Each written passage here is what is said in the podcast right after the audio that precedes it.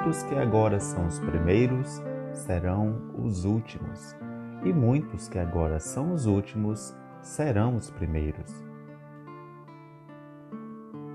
Amados irmãos, no Evangelho desta terça-feira, Cristo dirige nosso olhar à simplicidade, como forma de aproximarmos-nos do Pai. Por ser Filho de Deus, Jesus é detentor de muito poder uma soberania diferente da autoridade dos poderosos daquela época, ou como alguns de nossa realidade, que ferem a dignidade dos mais pobres.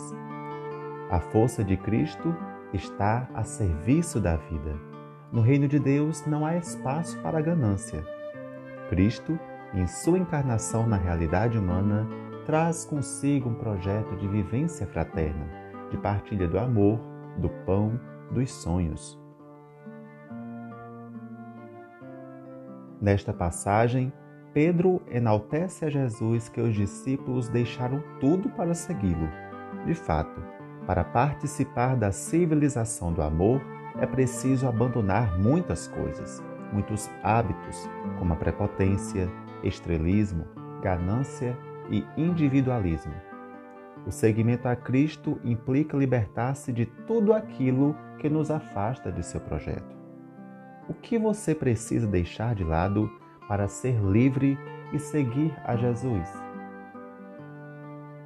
Que hábitos te afastam do reino de Deus?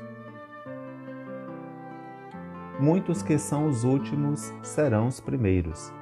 Devemos reconhecer nossa simplicidade para melhor contemplar e acolher a presença de Deus em nossa vida, ou seja, na casa comum, em nossa família ou no irmão que sofre marginalizado.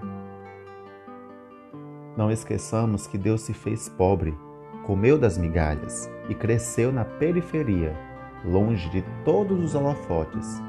Uma vez livres de tudo aquilo que nos afasta do reino, tenhamos a coragem e ousadia de sermos os últimos aqueles que transformam sua trajetória num exemplo de humildade e serviço à vida e dignidade humana.